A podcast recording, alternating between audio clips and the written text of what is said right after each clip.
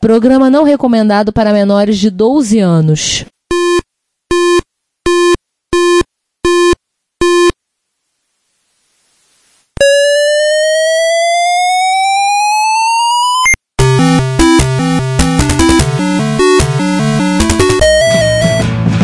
We bought it to help with your homework.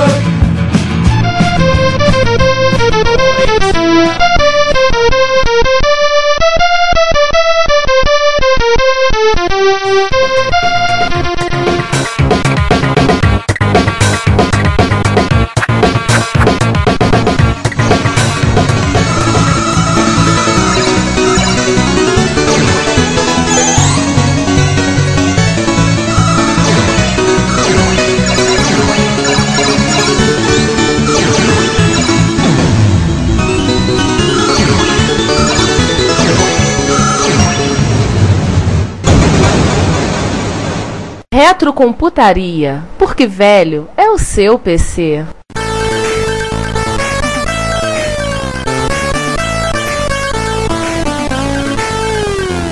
Então, assim, modelos. Podemos do 64 tem Três. três, quatro modelos. Ah, é, tem o portátil. O portátil também, que nem é nem tão portátil assim, né? Na verdade são seis. Então, Commodore 64, Commodore 64C, Commodore 64G, Commodore 64GS, o SX64 e o Educator 64. Ah, é verdade, tem um GS e o Educator. Foi também como PET 4064. Então vamos lá, Commodore 64, caixa de pão, padrão, aquele tonzinho, aquele plástico cor café com leite, que todo mundo conhece e que a Commodore of America, há dois anos atrás, faliu tentando vender gabinete de PC naquele formato. Durante um tempão eu não, eu, eu não tive muita vontade de ter Commodore, justamente porque eu não gostava desse formato. Eu olhava para isso, porra, deve ser desconfortável pra caramba de digitar. Aí me deu na telha de comprar um VIC 20. Não, eu estava completamente enganado. É, é confortável de se digitar nele, por incrível que pareça. O teclado do 64? Não, do VIC 20. Ah, do VIC 20? É o mesmo teclado do 64, cara. É extremamente confortável. O teclado é muito bom, muito ágil. Aquele, aquele, é, aqueles hit switches deles são muito, muito, muito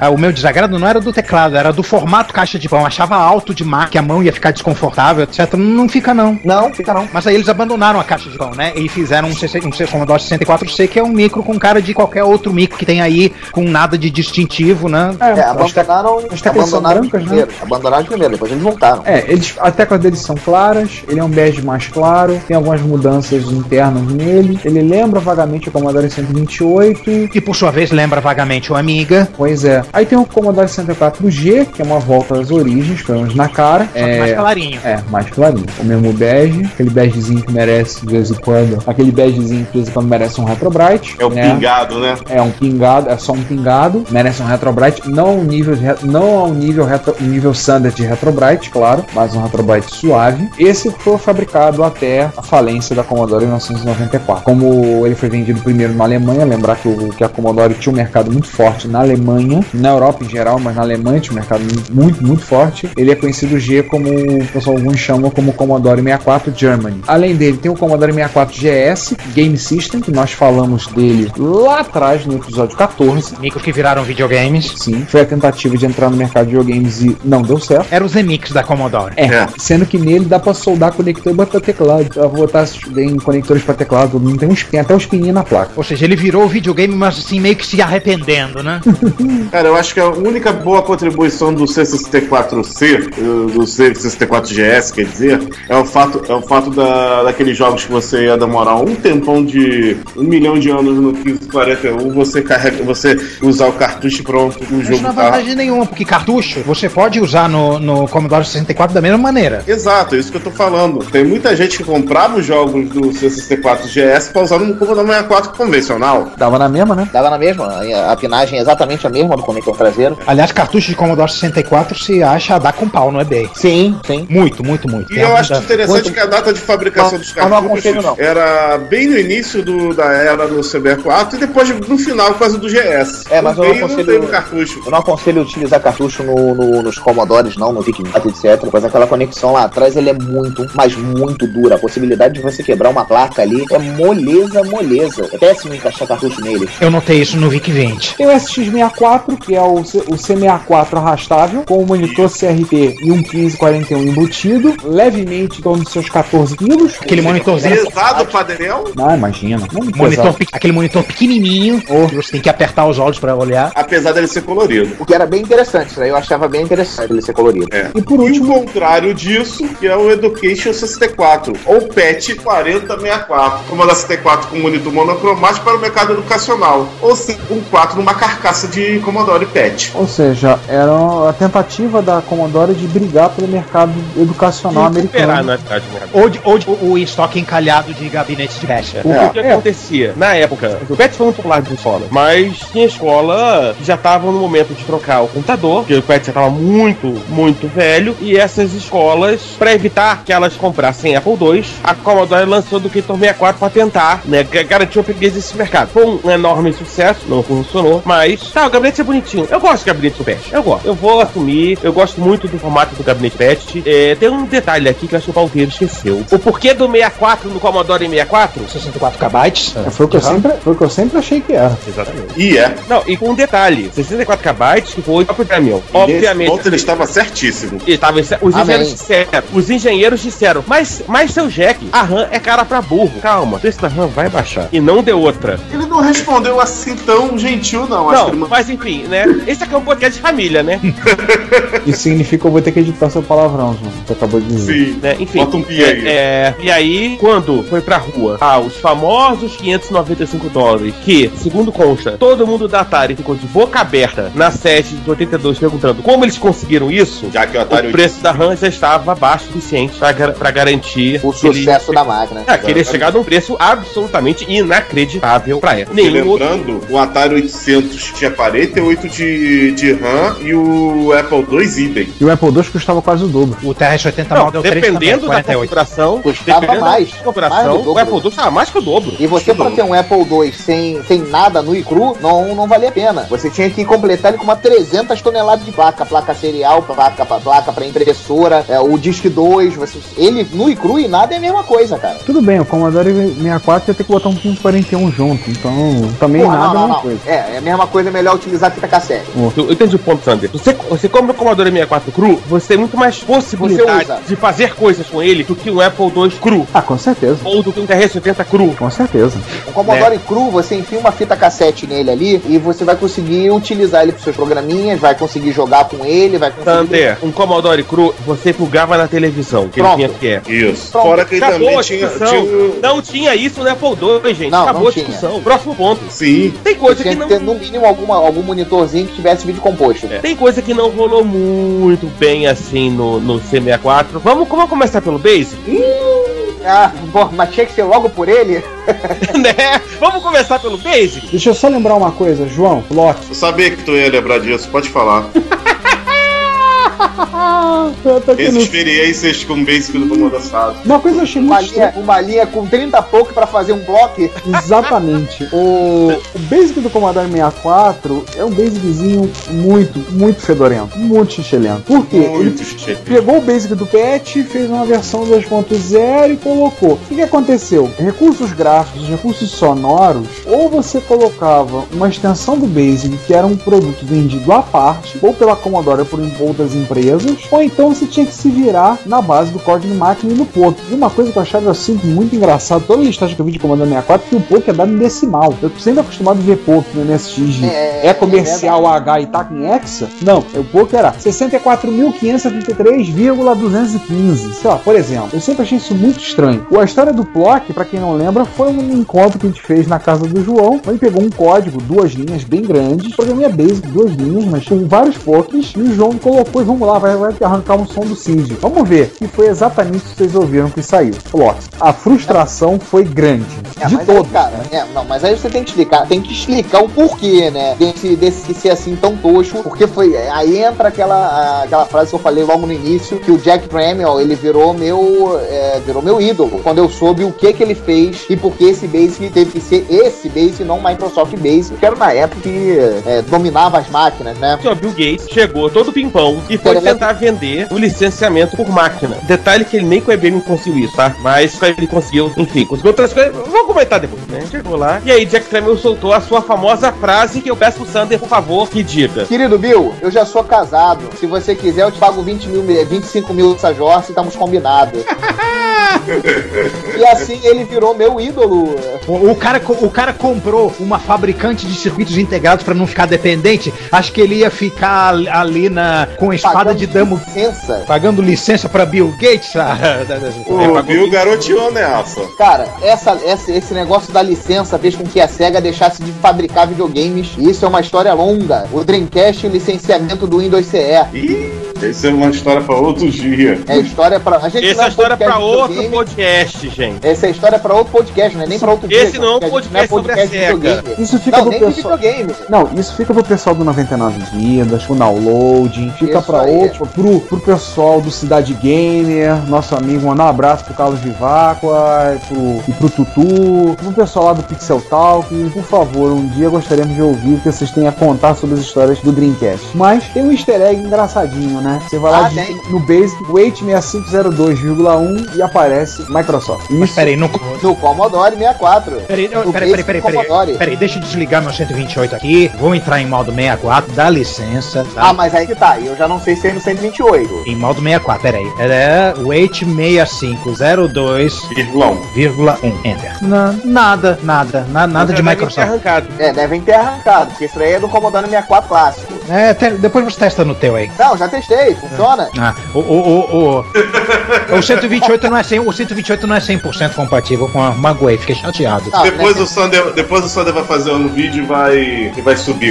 Vai, vai mandar. Enfim, vamos voltar. Vamos, vamos falar de outra coisa maravilhosa? Ia ser. Ia Vamos. ser. E aquela sim. A, maldito retrocompa- a maldita retrocompatibilidade com o VIC-20 que criou pra gente a lenda do 1541. E aquela Do data cassete. E aquela Do sintaxe, e aquela sintaxe linda de você botar o file cinto que é load a, asterisco, aspas, vírgula no, e número de dispositivo para cá, É, credo. tem 1,5,8, abre aspas, tralha, é, tralha não, é percen- percente, Às vezes é dólar, às vezes é às asterisco. vezes é dólar, às vezes é asterisco, dependendo do tipo de arquivo que você vai ler, e eu utilizo o SJLoad, que é a melhor coisa do mundo, que eu não tenho que me preocupar com a sintaxe dessa porra. Eu só tenho que me preocupar com a sintaxe de carregá-lo. Aliás, tem que copiar o teu, né? Ah, o Pra, meu- pra o- deixar o É. público, pra deixar o nosso Peraí. ouvinte é, mais sintético de o que, que a gente tá falando, é o seguinte: você tinha que carregar o cabeçalho do diretório como se fosse um programa em Basic da list. Pra você ter a listagem dos dados do, do seu disco na tela. Detalhe, você, você dar um dir, você matava o programa em base que estivesse na memória. Ah, sim, você, você matava o programa em Basic da memória. Então Meu você, por exemplo, se você queria gravar um programa no, base, no, no disco, você não podia dar um dia. Se você fizesse isso, você perdia o seu programa. É, Ricardo? Primeiro você salva, depois você dá a list. Ah, mas eu não tenho espaço em disco. Dane-se. É, ferrou. só- Ah, esse nome Ouviu, tá- ouviu que você escapou? Ouviu do que você escapou, Ricardo? Pois é, né? Porque, gente, Estou ouvindo Márcio Lima é, dando, dando uma daquele personagem do Simpson apontar e rir. Nelson. porque, É o- gente, assim, Nelson. toda, toda vez que eu, toda vez que eu, ou eu vejo qualquer coisa envolvendo o, o file system do Commodore 64, eu, assim, a impressão que eu tenho é de que eu tenho que matar um bode, pegar o sangue do bode, desenhar um pentagrama no chão, pra ele me dar os arquivos do disco. Mais ou menos por aí. E a gente diz que faz isso com a instalação do Windows. Isso a gente faz, começou lá no Jack Tremel. Jack Não se Tremel, preocupe, Jack próxima vez que você acessar o Commodore 64, vem o próprio com, com a mão voodoo pra te dar os arquivos. Lembre-se que voodoo é pra Jacu. É. Meu Deus do céu, cara. Enfim, dava um episódio inteiro, quase um episódio inteiro, só da gente ficar falando das bizarrices da, né, do mundo ISC. Lembrando que, que a primeira versão do 1541 era VIC 1541. Por causa do VIC 20, né? Exatamente. Mas olha só, Era ligeiramente mais lento que o do C1541. Chorem. Tá, mas olha só, olha Se só. é que isso é possível. Vamos dar, um braço, dar o braço a você Não. pela, pela pela, boa ideia, tá? a, Não, não. ideia a ideia foi louvável. Não, que era Sander, você dá o braço a torcer. Eu não, eu fico com os meus cruzados. Ô, ô, ô, Cara, Sander. Indignação.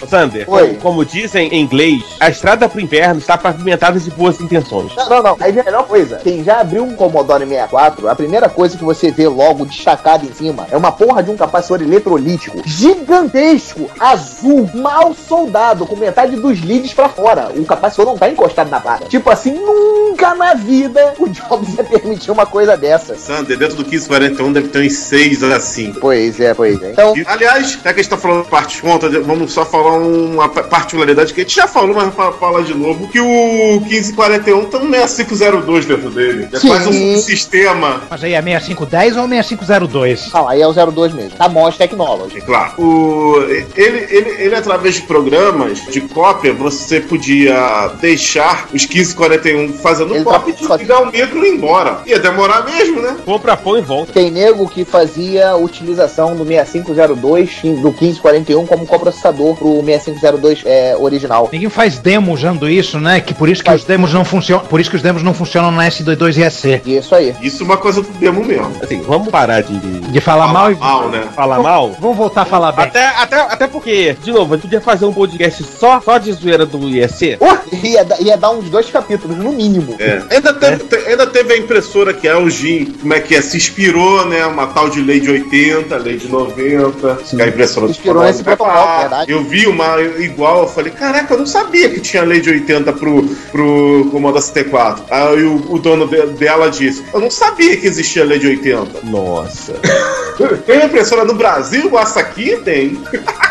Bom, já falamos disso, mas é sempre bom tomar porque é um número ainda hoje extremamente, mesmo na estimativa mais modesta do Michael Sale, meio de 82, abril de 94, quando a Commodore entra em rodada, foram em desses quase 12 anos, foram vendidos no mínimo 12 milhões e meio de modelos de Commodore 64. No mínimo 12 milhões e meio. E não basta, não basta dizer isso, basta a gente, a gente tem que botar na ponta do lápis também. Em 1994, o PC já era bem popular, o Windows 3.1 reinava, 3.1, 3.11 reinava. Não, Amiga. Amigas já, amigas já existiam. Commodore queria vender amiga. Exato. A própria Commodore já, já, já queria vender os Amigas, mas que eram máquinas enésima vezes mais poderosas. Situação 16 muito parecida com a da Apple, né? Que queria vender Macintosh, mas o, mas o povo insistia que Queria queria. comprar Apple II. Mesma coisa. Não, pasme, em 94 já existia Power Mac. Na, na, em 94 já existia Power Mac, numa era é, onde os 16 bits, 30, 16 e 32 bits já estavam começando a. Os 16 bits já reinavam, e os 32 bits já estavam começando a surgir com seus 386 da vida. Isso é um número realmente impressionante. 12 anos de mercado. Cara, já existia 3DO, ia sair o PlayStation e o Saturno nesse ano. Não, em 94 saiu o PlayStation 1. Sim, saiu no final de 94. Isso aí, saiu o PlayStation 1. E o povo ainda Agora- querendo agora- comprar micros de 8 bits. O povo comprando Commodore 64, o povo comprando Apple II, pra vocês verem o que. E, e ainda teve o seguinte, em 94, quando foi parada, quando, pelo que me consta da lenda, quando foi parada a fabricação dele, foi realmente descontinuado, teve ainda nego na porta da Commodore reclamando. Impressionante como a máquina vendeu, né? Apesar de tudo, assim como ela tinha um público cativo que, que uma ela era querida, porque é. continuou a produção, ela foi, ele foi produzido dois anos a mais que o MSX, começou em 82 e acabou em 94, acabou no mesmo ano do MSX, né? O MSX acabou em 94. É, não, não, mas você tem que pensar o seguinte, tá? Isso A gente não 94. pode comparar ele com, com o Sim, MSX, porque o calma, MSX Sander, ele veio Sander. 10 anos de, de Tá. mudanças, né? Evoluções. Eu ia chegar nisso, se vocês deixassem eu falar. É uma máquina assim, como eu tava dizendo, foi produzido durante 12 anos. Por exemplo, o Apple II foi produzido durante 16 e não teve essa vendagem toda. O MSX foi produzido durante 10 anos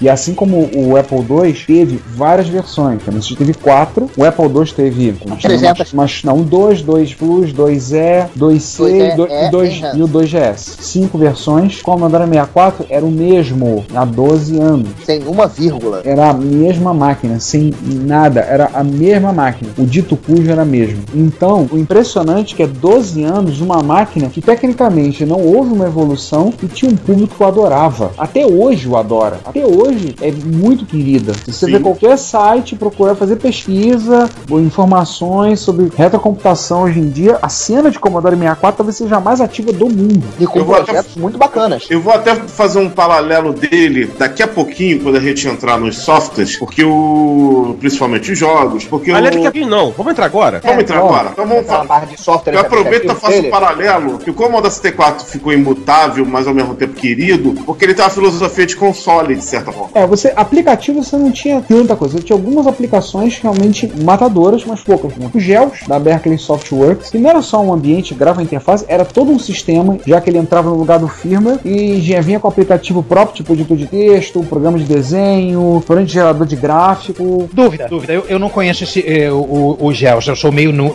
em Commodore. Você tinha que, que abrir o micro e trocar a ROM do kernel por uma do GELs? Eu Não. acho. Não, não, você, Não, você software não sobrescrevia. Só chaveava, ele só sobrescrevia o É. é, chaveamento de ROM. É, ele, ele, ele mapeava pra fora e entrava RAM, né? e Isso aí. Exatamente. Tudo bem que você demorava uma hora pra carregá-lo, né?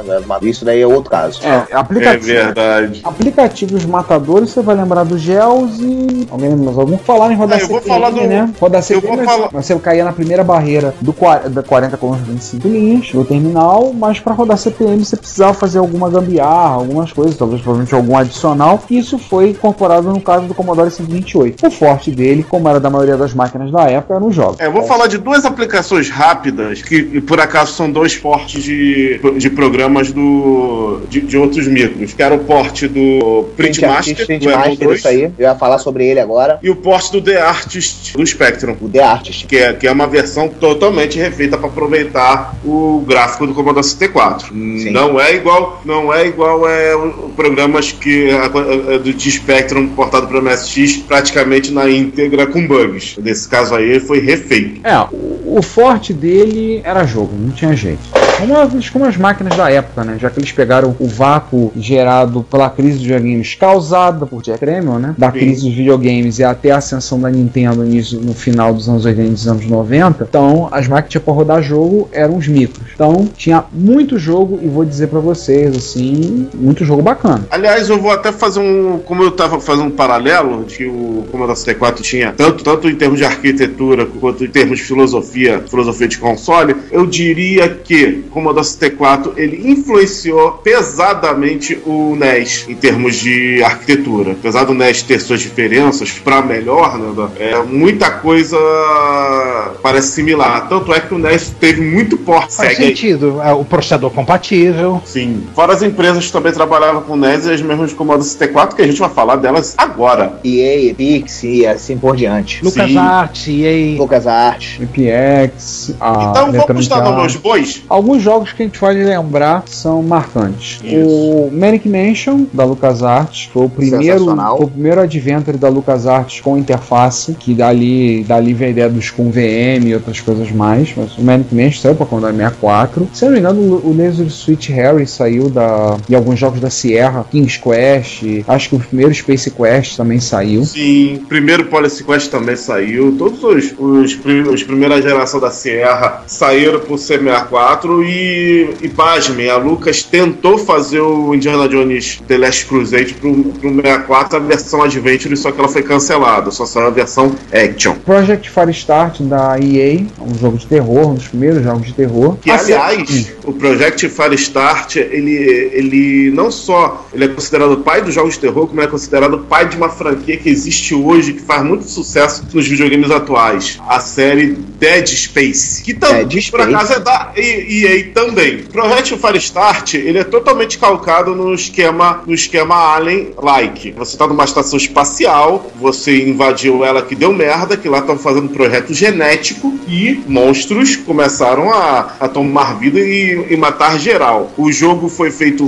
lá no final da vida do, do Commodore 64 na América, ou seja, de 87 para 88. Muita gente questionou, pô, não podia fazer para Amiga, para Atari ST, para PC. E o- os desenvolvedores bateram um pé para o jogo sair no, no 64. Quatro discos frente e verso. Nossa! É o maior jogo do, do Commodore 64, um dos mais é, sensacionais. Ele tinha trilha sonora espetacular que modificava em relação ao mod do jogo, do tipo suspense, a parte de ação. A movimentação lembrava muito o, o flashback, muito antes de existir o flashback. Confiram aí no YouTube que o jogo é sensacional e tem muitas cutscenes é, estilo estilo dos jogos de, de videogame, é, o- do próprio é, flashback. Ele é como se fosse meio flashback, por causa que tu atirava, meio Príncipe da Pérsia. Fantástico o jogo. O jogo é uma, uma, uma, uma pérola do Commodore E 64. tem, é, Eu tive a oportunidade de jogar ele na época, terminá-lo. O jogo é muito bacana e deu, deu origem ao, ao- ao pai espiritual do Dead Space. Outro jogo que eu me lembro que eu, que eu me lembro dele bem, eu me diverti muito com, com ele, era um adventurezinho chamado Zack McCracken and the Al- Alien Mindbenders. Bem lembrado, esse jogo é a continuação do Manic Mason. É a continuação e ele é fantástico. Eu adorava esse jogo, cara. Sim, Zack McCracken, eu lembro dele. Divertidíssimo, divertidíssimo. Série- O Piratas, o Piratas era sensacional. A série Last Ninja surgiu no, no, no Commodore 64. Skate or Die e o Skate, Skate or or Die, Die. que são jogos de, como o nome já diz, né? Skate e esqui, jogos de esporte um pouquinho diferente do que a gente está acostumado de jogo de esporte. Tinha versões pela EA para o Commodore 64. California Games surgiu no Commodore 64. Isso eu só joguei no Apple. E muita gente que tá escutando a gente deve lembrar ele das versões de Master System. Sim, sim. Sim, California Games surgiu aqui no Commodore 64 numa versão espetacular. Nesse ponto aí eu posso dizer que o, que o California Games ele, ele supera em tudo a versão do Apple. O jogo eram dois discos de frente e verso. E, e seu nome, o Fast Load, que era feito pela Epix, surgiu por causa deste jogo. Senão o California Games ia ficar igual a versão fita do que saiu pro Spectre e depois portada pro MSX, que era um terror. Outro que a gente pode lembrar é o Turrican, que é originalmente Turrican do Amiga, é um né? porte do Ami- é um porte que veio do Amiga e inclusive eu vou eu vou citar também além do do porte do ficou muito bom o Turrican do Commodore 64 Tanto considerado 1.2, ficou muito bom. as diferenças em relação ao do Amiga, óbvias. Eu vou citar alguns portes de arcade notáveis, como Comando, que tá a trilha sonora maravilhosa. É sensacional. Bubble, bubble, bubble. Bubble Bobble. O, o Turbo. Run, que tá uma música melhor que o do arcade, é sério. Tudo bem, a música tem 10 minutos, tudo bem, você, você demora um tempão pra escutar essa música pra, pra ela carregar e depois tu tem que carregar o, o jogo todo, mas a música vale a pena. É, Zaxxon. Zaxxon. Saxon, versão do Commodore 64, é bem fiel à do arcade. Outro jogo também, o próprio R-Type que a gente citou aqui, com uma música também de, de começo e arranjos em relação do arcade. Se você reparar, as músicas não são exatamente iguais às das outras versões, elas são como se fossem versões mixadas da versão do arcade. Ghost Goblin era muito bom. Ghost Globes é, tinha, é, tinha músicas e, e, um- e- era um porte bem legal. E um, eu posso dizer, e um, e um jogo que também teve um porte bem legal do, no, no Commodore 64 que, e pouca gente jogou foi o Smash TV. Smash TV era legal. Eu Teve um porte bem legal do C64. Teve um- Teve um porte bem legal do 64. Agora, quer ver a versão dele que eu gostava? Por incrível que pareça, eu joguei pra caramba nele Elite. É, apesar da música não ter, não ter o da Nube Azul, né? É, apesar Esse da foi o ponto contra da versão do. E é um dos poucos jogos que foi portado pro 128. Com certeza. Pit Stop era bem legal, era um joguinho de, de Fórmula 1 que eu jogava no arcade, tinha pra ele, era muito bom. Pole Position 2. Pole Position, Track and Field, o Track and Field dele é sensacional. É uma das melhores versões de track que eu vi, foi a do Commodore 64. Ah, Eu penso duas vezes antes de jogar track and field em qualquer micro clássico, porque eu prezo muito. Cara, eu prezo muito o teclado das minhas máquinas. Não, não, não, Joystick, joystick.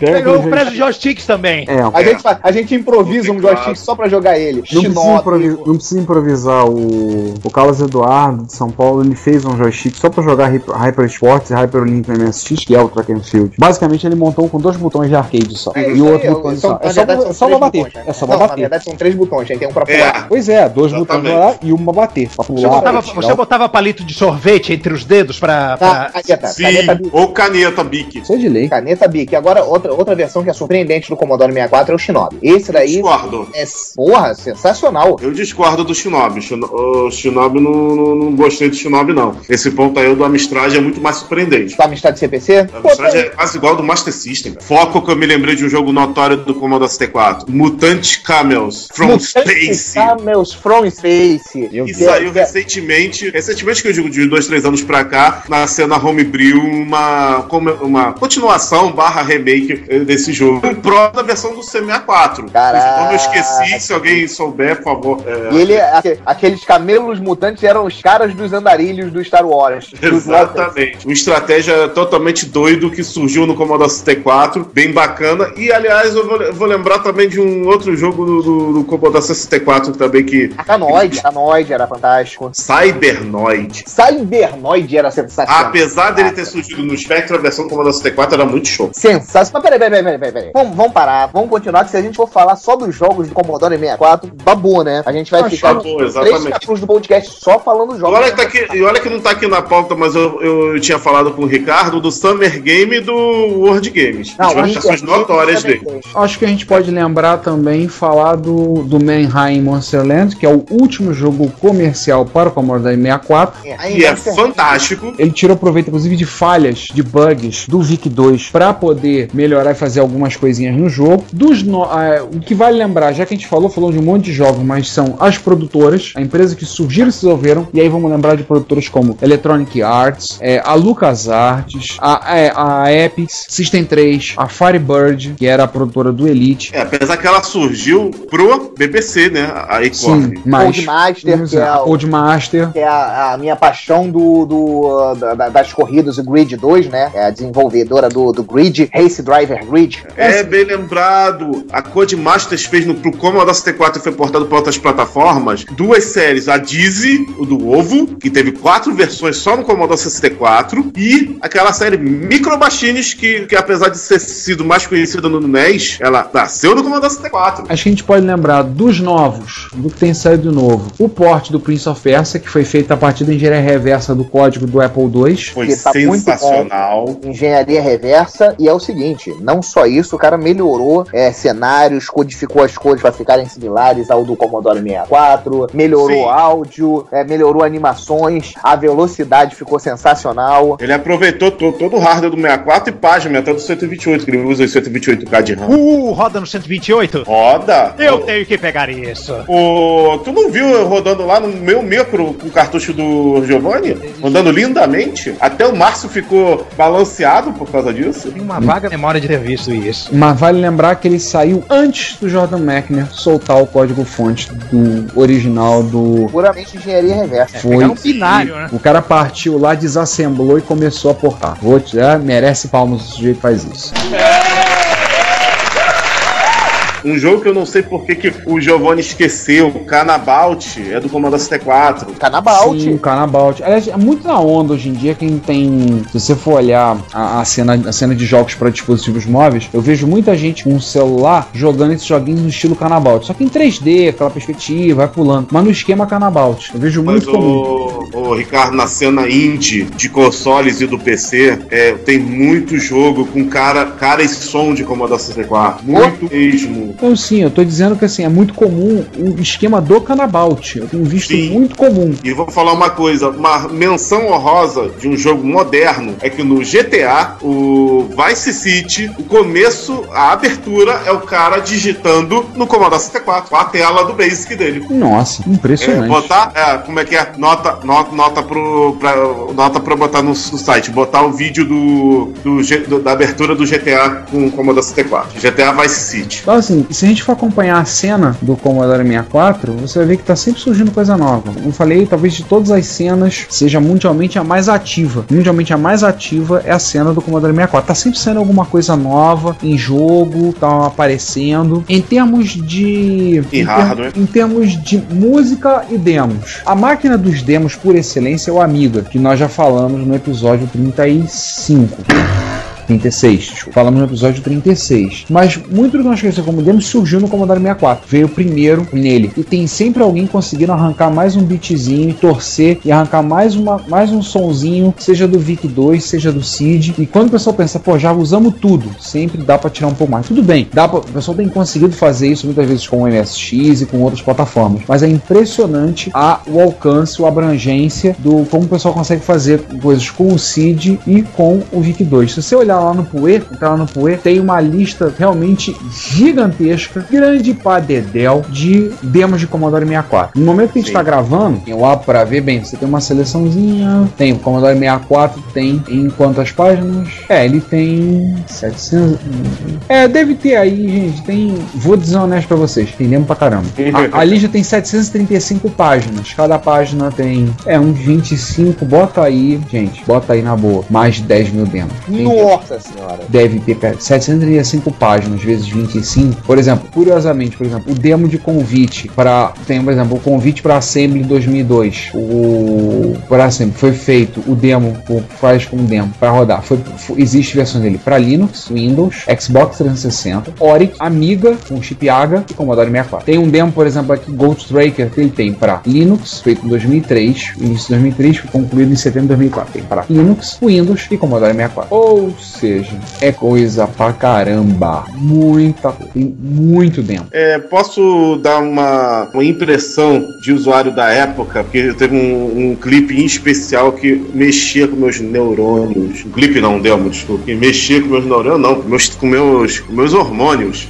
Que é o clipe que a gente chamava aqui de demo da Sabrina, oficialmente é Sabrina One, o demo pseudo-pornográfico, que serviu de referência para muitos demo makers, que nada mais é do que baseado no clipe da, da cantora hormônia italiana, Sabrina, aquela famosa música Boys, Boys, Boys. Lembram? Não. Pois é. É Arruma. esse mesmo. Eu lembro. Peguei aqui no E que o, o- a gente se impressionava não só pela Sabrina, é claro, como o fato do Commodore 64 naquela época botar uma música cantada, totalmente digitalizada. Acho que daí a gente pode seguir, né? Um round 3 da É, Tremel só- versus Commodore, né? Não, Vamos é, pra briga. disso, um pequeno detalhe, Hum. um pé de página, um, um outro sucesso menos conhecido do Commodore 64 é a popularização do modem. O Commodore 64 teve o famoso VIC Modem, É verdade. E, entre outras coisas, a quando a Commodore lançou o Big Modem, ela fez acordos com diversos provedores de conteúdo. E um deles, um desses provedores de conteúdo, era American Online. Quanto, quanto Computer Service, depois virou American Online. Uau! É, e muita gente comprou seu Commodore 64 com o seu modem para, por exemplo, ter acesso às, às bases online do, do, sei lá, do Wall Street Journal, Dow Jones, essa, essa coisa toda. Tem- Não é da mesma, né, da mesma, é, mesmo, mas ainda assim, para a época, o 64 foi extremamente importante na popularização do modem e na popularização né, do serviço online. Sim, sim. E aí a gente volta a falar um pouco de Jack Tramiel com Jack Tramiel e suas desventuras, né? Jack Tramiel resolve mais uma vez queda de braço, queda de braço, Jack Tramiel versus Commodore. Na verdade, Jack Tramiel versus Irving Gould, né? É. E lembrando que o escândalo ah, da Atlantic Acceptance, meio dos anos 60, a Commodore foi salva da falência por Irving Gould, que se tornou o acionista majoritário da empresa e se tornou o presidente do conselho de administração, né? O chairman of the board. E o Jack Tramiel continuava como presidente da empresa, CEO, executivo chefe. Irving Gould pouco se preocupava com a Commodore. A única preocupação dele na, com a relação com a Commodore era provar ao Jack Tramiel que quem mandava era ele. Eu menciono. Não, sério, o Irving Gold era. O negócio dele era curtir o dinheiro. Ele era um. Mas, a- além de ganhar o dinheirinho dele, ele queria. A única coisa que ele realmente queria era provar que o, o, o Jack era. O Jack tinha que responder a ele. Boa parte das questões, das eternas questões financeiras da Commodore sobre Jack Tramiel, do não ter dinheiro e do ter que ter soluções nativas, é porque Jack Tramiel ia a Irving Gold pedir dinheiro e a resposta era um sonoro não. Mas como o Jack Tramiel era teimoso, ele fazia de qualquer maneira. Ele fazia com que tinha na mão. Eles sempre brigavam o tempo todo, mas numa dessas brigas, houve um comportamento um pouco diferente. Normalmente, o que aconteceu? O Jack Tramiel brigava, brigava, brigava, falava alto, falava alto, falava alto. O Irving Gold ouvia e depois dizia lá o não e o que ele ia fazer. Só ouviu. Jack Tramiel foi lá, deu os correntos.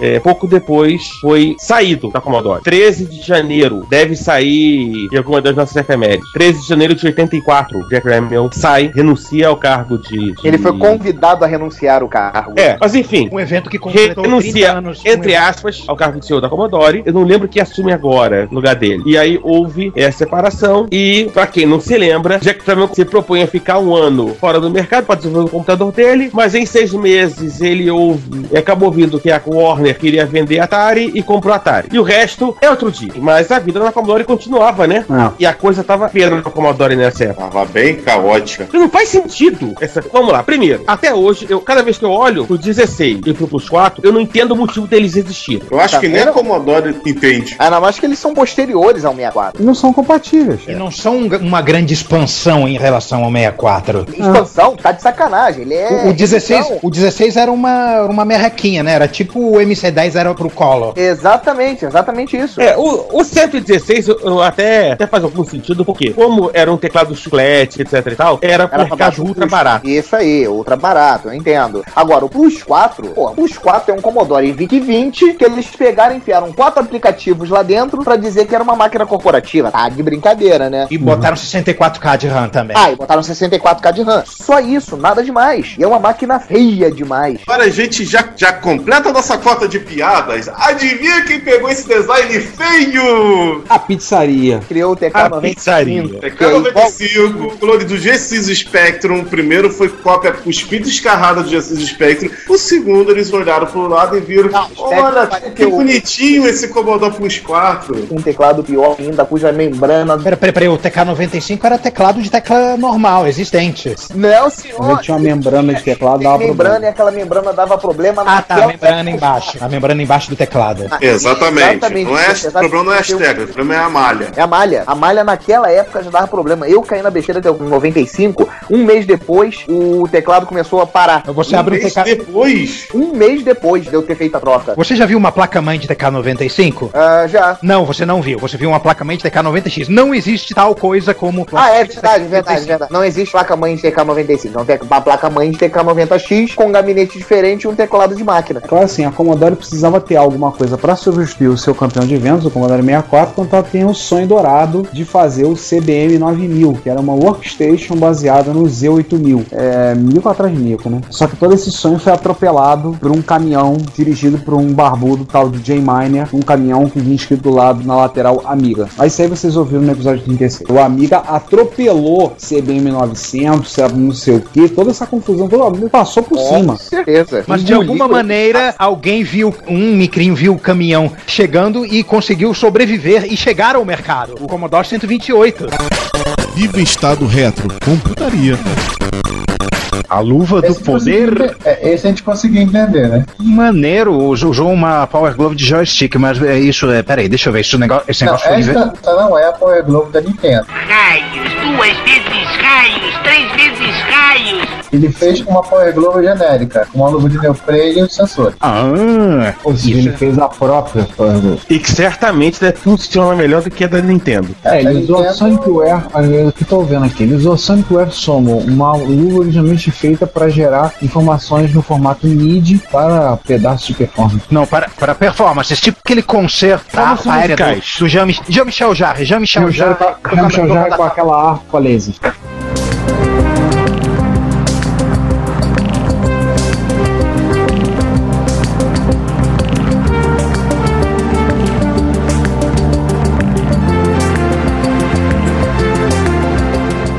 Isso aí. Isso. O Botafogo fazia uma brincadeira dessa também. Só que era uma bateria. O, ca- o, John batia em parte do corpo dele, inclusive no boné, e fazia um som de bateria. Hum, Mas ele botou muito mais coisa aqui, né? Não, ele pegou e em vez de- ele reprogramou os, os, o chip de controle, o XB, para usar o, o barramento para enviar data em forma serial e ligou na porta do joystick, no circuitinho, Ah, inversor e, e ela mais legal. funciona, ah, ela funciona diferente da Power Glove original. É parênteses, parênteses, XB é o quê? XB. É uma abelha do Charles Xavier.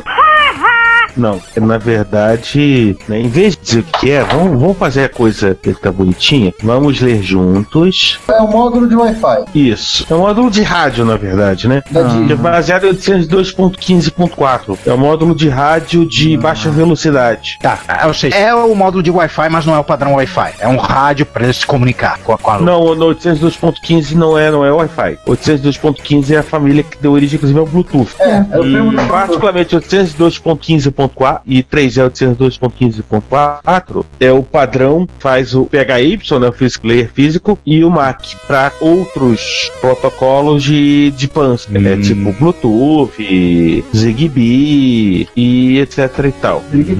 Agora- protocolo. Agora saquei. E código disponível no GitHub pra galera experimentar. Isso, é legal. Isso. E ele funciona diferente da Power Glove original da Nintendo. Porque a da Nintendo ela funciona muito parecido com o emote do Wii.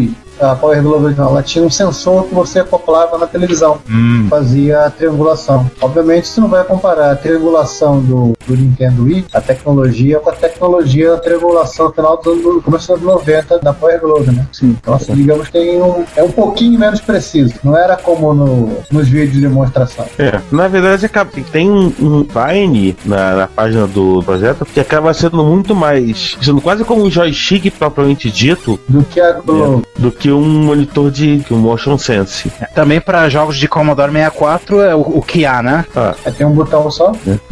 Me, eu me imagino como é que ele aperta o botão, estala o dedo?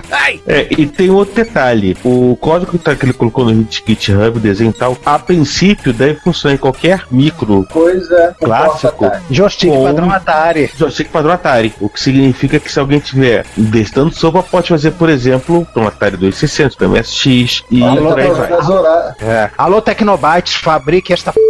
por favor. Dá pra E por jogar favor, faça isso jogando. Zorax. É, com o braço. jogar Zorax você cai o braço. Vocês gostam de sofrer mesmo. Né? Ah, eu tô imaginando, sabe o que eu tô imaginando? Daniel e, e Rogério Bellarmino fazendo dupla de, de Salamander, como eles fizeram lá- em Cabo Frio, com Power Gloves e, e filmar a cena. É, melhor do que jogar Zorax. Como diria minha mãe, vai ficar um Algumas. Vamos parar de viajar, que senão isso aqui não acaba nunca. Isso aí. Vamos terminar a sessão Hackaday com. é, Coisas que não foram feitas para fazer ter aquilo, mas fez-se aquilo e ficou lindo demais. Isso. Por exemplo, pixels num display de sete segmentos. Quer dizer, num não, num é. Ah, 192 dígitos. É, 1, 2, 3, 5, 6, 7, 8, 9, 10, 11, 12, 13, 14, 15, 16 por 1, 2, 3, 4, 5, 6, 7, 8, 9, 10, 11, 12. 16 por 12. Pe pegou 16 por 12 displays daqueles de 7 segmentos de calculadora e com uma atribuição muito inteligente do que é para ser ligado e a não ser e para não ser ligado fez uma simulação de pixels que ficou linda. Olha a foto da mão aí no artigo do Hackaday. É, ele fez a própria lib dele. O cubo girando, que coisa louca. Não, e o que é mais legal, os 192 dígitos são ligados a 48 Arduinos. Os 48 Arduinos ligados em um Raspberry Pi. Isso, que faz o comando. Aí gera animação, joga por 48 Arduinos, 48 Arduinos jogam no display e aí gera animação. Cara, que sensacional. Estou dando play, estou ouvindo uma. Caraca, que maneiro. Eu, eu reduzi o som para continuar ouvindo vocês. Nossa. Impressionante, né? E vendo assim de longe é que fica mais espetacular, né? Porque o, o seu cérebro faz o resto. Verdade. O cérebro que é burro faz o resto. Hum, que é extremamente inteligente no ato de ser burro. Eu não entendi o que ele falou. Aham. Pô, Vou fazer um anti-aliasing naquele troço ali. É, e numa distância razoável, a animação fica absolutamente perfeita. Você não consegue Ah, o cara ligou uma realmente. webcam. O cara ligou uma webcam. Ah, É. caraca. Quer dizer, pro Unix, eu imagino que isso apareça como simplesmente mais um display com pixels, né? Não. Não, se o cara estiver usando uma lib adaptada, é só ele pegar o, a imagem da webcam, converter para uma pezinha assim, para um resize e jogar para o programa É. interpretar- interpretar. Na verdade, o próprio Pen Framework vai fazer esse trabalho para você, né? Ah, então você tem que mandar a imagem. né? Isso, né? E como alguém disse nos comentários, agora só precisamos de um jogo de live para display de sete segmentos. E aí você fica hipnotizado com aquilo pra sempre e não sai mais de casa. Uhum. Babei, babei. Inclusive, tem discussões, poderia fazer mais simples, essa coisa toda. Mas E, e, na verdade isso não, não tem nada de, de retro, mas é tão espetacular que quebrou a barreira do, do off-top que a gente botou aqui no maior descaramento e quem, quem é que vai dizer que não é? E quem reclamar, te manda o Belarmino lá conversar com a pessoa.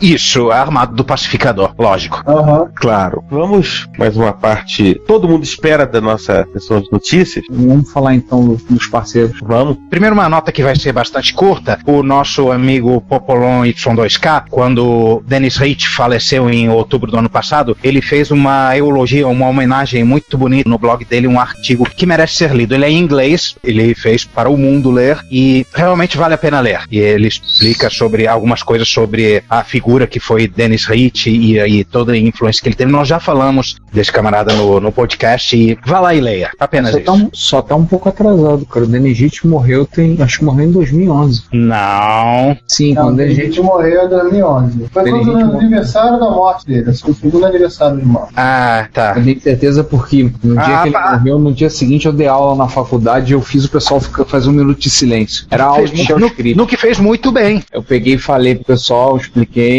falei, eu queria dar uns segundos, alguns instantes de silêncio aqui. em respeito à memória de um homem que, se ele não tivesse feito o que ele fez, nós não estaríamos aqui. Não tá tendo aula hoje. É, Danny Hitch faleceu em 2011. Foi. A gente foi no aniversário de morte, dois anos, né? Segundo aniversário de 2011. Isso é, é verdade. Olha, ah, caramba, o Alzheimer tá brabo. Eu, sabe com quem que eu confundi? Vocês não vão acreditar. Eu confundi com Douglas Engelbart. Esse já foi citado aqui, mas no começo quando você não estava. É, é mas lembrar que o, o Ken Thompson ainda tá vivo. Antes que você mate mais alguém, Juan. Ah. Ah, tá O Bill vivo. Gates não tá. O Bill Gates também é meio estranho, mas não sei vai estar vivo até por mais alguns anos, não. Não, não, não. Eu só estou atrasando a morte das pessoas. Não sou adiantando. Eu trago a vida, não a morte. Beleza. Tá bom, Lanterna Branca, tá bom. Ai, não me fala desses arco-íris de lanternas, coisa idiota, odeio. Como este não é um podcast de Flame War sobre gibi de super-herói, vamos continuar pro próximo nosso, no, no nosso Isso. próximo parceiro, são parceiros, o Br- Branco RP2000 e o Fábio Bellavenuto, que nos mostram em vídeo a implementação de um Spectrum em FPGA. É, 96 depois que- minutos de alegria. Depois que eles clonaram a URA do TK90, 90, 90X e 95, resolveram fazer o resto. Isso, clonaram o micro inteiro, por quê? Por que não? Vitor Truco comentou alguma coisa pra gente que ele tem um dos projetos dele pra 2014 é investir nessa ideia de faça você mesmo seu Spectrum em FPGA. Ele ia estar treinando emulando ColecoVision, né? Né? Sabe aquele Auditari? Ah, sim, que pode você entrou no moleco? não estava integrado. Eu cheguei na casa dele para levar algumas coisas para concerto, aí papo vai, papo vem. "Ah, Tem Coleco aí também, no- no- na, mesma, na mesma placa que, que tinha onde sei Atari, tava, tava com Coleco. Você não sabe, o Juan agora vira o habitual visitante do Vitor. Eu descobri um ônibus que sai da porta da minha casa para duas quadras da, da casa dele. Caramba, Ah, aquele da Mauá? acho que é mal. O ônibus, ele é, ele é a- azul e prateado. Pegou em frente de casa. Ah, porque você que tem um pé, pega suburbana, você tem um ganhou o do Meia, né? Sim, esse que sai do Meia. Você É tá isso, lembrando do Meia, mano. Realmente a gente pode esperar aí pro, pra curto e médio prazo coisas pipocando em FPGA, emulações maneiríssimas de micros igualmente maneiríssimos. Eu diria que a coisa está fervilhando ali no subsolo próximo à superfície, que nem o mega vulcão de Yellowstone. Aquele não, Geyser. Não, é vulcão. Geyser. Também tem um vulcão lá? Yellowstone inteiro é um vulcão. E mais cedo mais Ah. tarde ele, ele vai explodir e lançar o planeta inteiro no inverno nuclear. Prepare-se. Ele vai matar o Zé Colmeia. É. E o Waldo Isso que, aliás, é o pior de tudo isso. O Golda não vai gostar disso. O Waldo. É verdade. Mas enquanto Yellowstone não explode o- e joga tudo no, no inverno nuclear, vamos falar que tem estreia do MX Project? Vamos. novo- uma nova letrinha do MX Project, novo X. Arranja um novo M, né? Não, novo X, porque o A é o. Eu não lembro quem. O M é o Hit, o A é o outro que eu não queria lembrar o nome agora, e o X era o Coringa. Ué, mas o Hit não era pra ser R? Não, é o M. Ele, é Mauro. Ele se chama Mauro. Não, não, não se esqueça disso. Eu sei disso, tô zoando. Não era sigla dos assuntos, né? A Amiga, o X de MSX, o M de MSX e o X de alguma outra coisa? É, eu não sei, eles, ficaram meio perdidos nessa- nessas descrições aí. Enfim, whatever. O que É que é vamos chamar- amigo Muco Guru do Amiga no Rio de Janeiro. Sim. né, resolveu abrir a sua participação no MX Project em altíssimo nível. E abriu seu coração e cortaram uma placa de Amiga 1200. História de micro clássico voltar à vida é sempre a felicidade, né? Coisa boa. É, até porque ele quis enfiar o 1200 dentro do 600. Opa, bases Exatamente. Ele pegou um Amiga 1200 e colocou no gabinete do 600. É o que ele vai estar explicando no decorrer dos três capítulos aí da, Da história, dos né? três Da saga. é, da saga. Eu já tinha visto, acho que foi no Amiga, no Amiga.org, ou algum outro aí, alguém fazendo algo parecido. Gente, tirem as crianças da sala que as cenas são fortes. Sim, tem uma um Dremel cortando uma placa de amiga. Eu já tinha visto um, gente botando 1200 dentro do sei- no, Q de 600, mas ele colocou, não só colocou 1200 dentro do Q de 600, como colocou o acelerador e outros trechos. O cara fez um encaixotando Helena com o micro, caramba. Olha, aí, Castão lendo o filme preferido do Márcio. Aliás, faz tempo que a gente não citava o Márcio, né? Pois é, né? pra cumprir a cota, né? São os dois filmes que moldaram o caráter do Márcio, Encaixotando Helena e Ludfeld. É, Garotos Perdidos. Não, do Gar- o odeia Não filme que ele adora. Aquele do. Ah, É locação? É catálogo? Sim. Não, não, não, não. Ah, ele entrava na locadora e perguntava pro sujeito que estivesse no, no atendimento. Então fazia as seguintes frases, né? Você tem garotos perdidos? A segunda pergunta era, é catálogo? A terceira, quer vender? Aí eu fiquei brincando com o Master, é o enredo do filme de terror, né? Essa, Mas, enfim, voltando. Cara, o cara cortou dois conectores PCIs pra fazer o conector do quê? O conector gambiarra que vai fazer o. o peraí. É aquele que vai ligar o ACA. O 90, o 180 gra- o, o Xbox 380 graus no acelerador. Meu Deus do céu. Exatamente. É impressionante como conseguiu fazer caber tanta coisa dentro de uma Amiga 600. Tem espaço ali, em algum lugar. Teve uma meia dúzia de parte do massacre da Dremel elétrica, né? É Sobra- Sobraram uns pedaços da placa, tá certo. E vamos ser sinceros numa coisa: esse canto superior direito do, da placa do 1200 é só pro bicho fazer a largura do gabinete, porque não tem muita coisa lá. Basicamente é o conector do, do flop e um, um, um conector de joystick que tá ali, já tá ligado num troço pendurado. A terceira parte, então, é, é quase uma. É um Frankenstein completo, só. É. Falta É, raios. o- é o, é o Amigo 800. Se virem a placa do, do Amiga 1200, você vai ver que o conector de joystick, o último conector que tá mais à direita, ele tá quase que numa Literalmente esticaram as coisas pra fazer caber. E tudo isso porque o Kiss tinha que fechar. Tem que fechar e naquela largura. Exatamente. Bom, agora a parte das notinhas. Cadê o Ricardo? Eu? Tá? É, Ah, anota aí, faz aí pra gente a leitura das notas. Você estava escrevendo aí freneticamente enquanto a gente estava comentando do massacre da Dremel elétrica.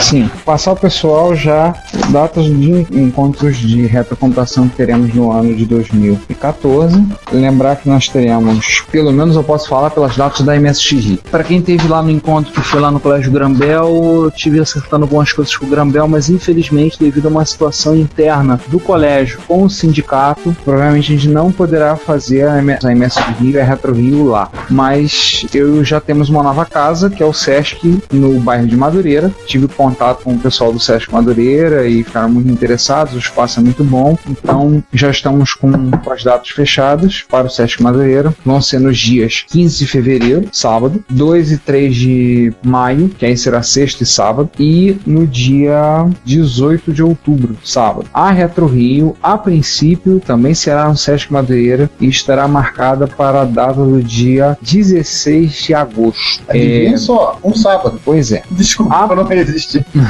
Há a possibilidade de termos uma segunda Retro Rio em 2014, mas aí depende do pessoal que está mais à frente da Retro Rio, depende também de questões relacionadas ao Sesc, mas eu acredito que a gente vai dar tudo certo e no novo local, agora no Sesc Madureira, alguns vão fazer, podem fazer mimimi. Sesc Madureira é mais longe, sabe? Pega o trem e anda mais um pouquinho. A maioria É, das pessoas que vai lá vai de trem, então é só ficar mais um pouquinho no trem. Agora, todos os trens do ramal Deodoro têm ar-condicionado, então não tem desculpa. O espaço é muito bom, um espaço que a Patrícia, que é a que está responsável pelo setor, nos foi oferecido um espaço muito bom, um direito a mesa tomada, televisão, usar, espaço palestra. E então a gente tem uma possibilidade de fazer um encontro muito interessante lá e um, um apoio muito grande pelo pessoal do SESC. Então, a princípio são esses. Quando vocês ouvirem isso, já terá acontecido a volta dos encontros de MSX em São Paulo, e terá sido nos dias 1 e dia 2 de fevereiro, lá no Renegado Hacker Club, também conhecido como o barraco onde o Pac-Man se esconde. Pac-Man Alexandre. Pereira.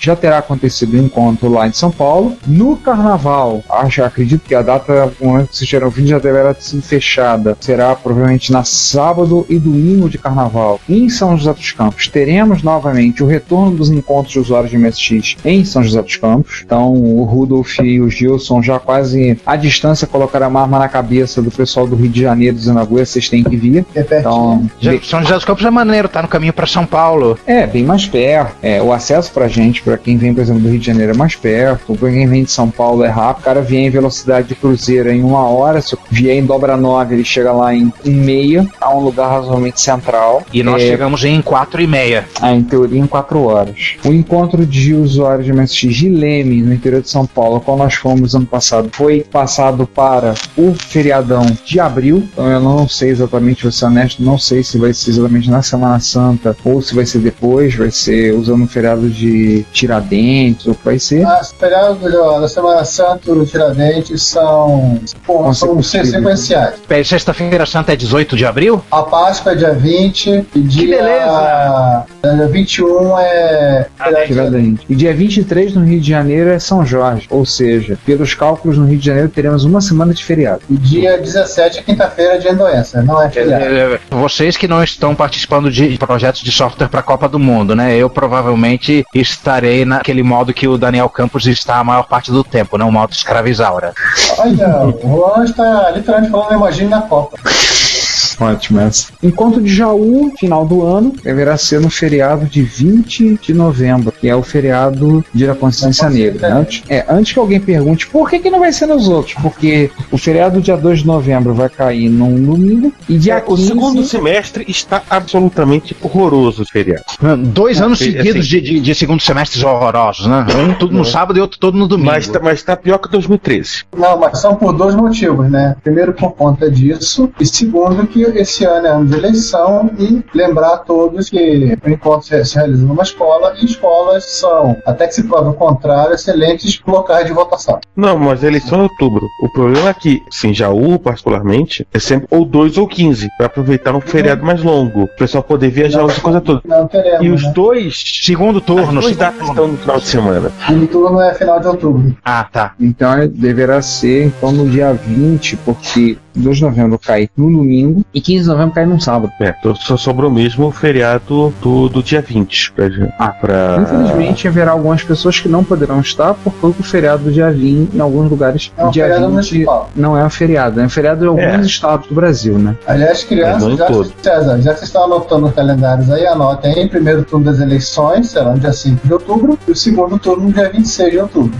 O que, que isso tem a ver com o nosso calendário de encontros? Nada, estamos anotando dados Ah, na tá. hora das eleições também. Ah, tá bom. Vamos aproveitar então e vamos é, encerrar essa parte por hoje? Vamos. Tá bom, né? Beleza. A gente tá voltando, retomando a velha embocadura. Exatamente. É, e eu tenho que continuar editando o episódio que eu já editei porque vocês acabaram de ouvi-lo. Meu Deus. O Juan agora tá se aprofundando nas arcanas artes da edição. Coitado dele. É, e César, daqui em diante eu vou chamar você de Ctrl K, tá? Ctrl K, valeu. Realmente valeu. Então, bom, trocar, mas tudo bem. Enfim, a gente volta então para continua no 40 e a gente volta com essa parte de notícias no 41 daqui a quatro semanas. Quatro ou seis, Enfim. hum, não sabemos. Ah, enfim, tchau. É isso aí, pessoal. Nos vemos em breve. Daqui a duas semanas, na sessão de notícias. E depois com mais um episódio que a gente não sabe qual é o assunto. Até mais. Até mais gente, até daqui a pouco e todo o resto. Bom, deixa eu pular desse bonde que eu peguei andando, ele ainda tá andando, mas eu vou pular agora. Tchau, fui. Tchau. É. Se você quer enviar um comentário crítico, construtivo, elogio ou colaborar com as erratas deste episódio, não hesite, faça. Você pode falar conosco através do Twitter, no usuário arroba retrocomputaria, pelo e-mail retrocomputaria.gmail.com ou colocando comentários no post desse episódio em www.retrocomputaria.com.br. Lembre-se sempre do que dizemos. Seu comentário é o nosso salário. Muito obrigado e nos vemos no próximo podcast.